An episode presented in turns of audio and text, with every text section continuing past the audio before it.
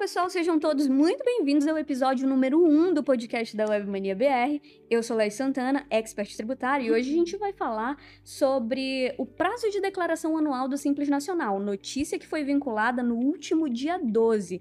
O Simples Nacional, MEI, que ainda não entregou, pode entregá-la mas está sujeito a multa de 2% ao mês, limitado a 20% sobre o valor total dos tributos declarados ou ao mínimo de 50 reais.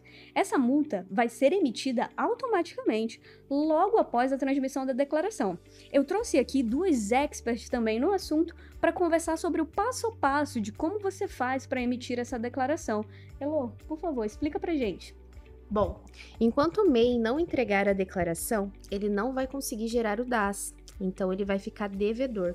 Além disso, o empresário pode ter bloqueio nos benefícios previdenciários por falta de pagamento nas contribuições. Outra consequência bem importante é ele ficar impossibilitado de parcelar os débitos relativos ao período abrangido pela declaração, enquanto ele não declarar. É ótimo. Importante ressaltar também que essas impossibilidades podem afetar inclusive a emissão dos seus documentos fiscais, como o NFE e NFSE. Eu trago também a Bianca para falar um pouquinho sobre esse preenchimento. Bia, seja muito bem-vinda. Explica pra gente como que acontece esse preenchimento.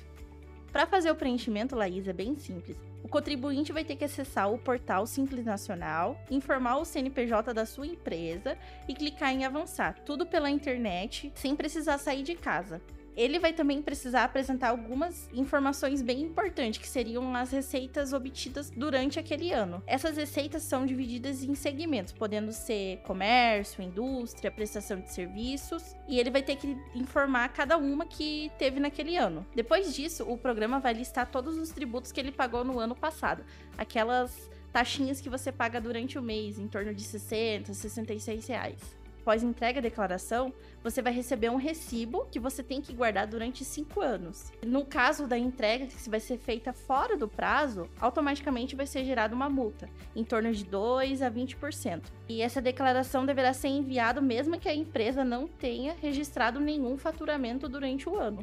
Excelente, gente, muito obrigado. Lembrando, reforçando é, essa última fala da Bia, muito importante, ainda que a sua empresa não tenha tido movimento, não emitir nenhuma nota fiscal, esse tributo ele é devido e a declaração do Dice May deverá ser entregue.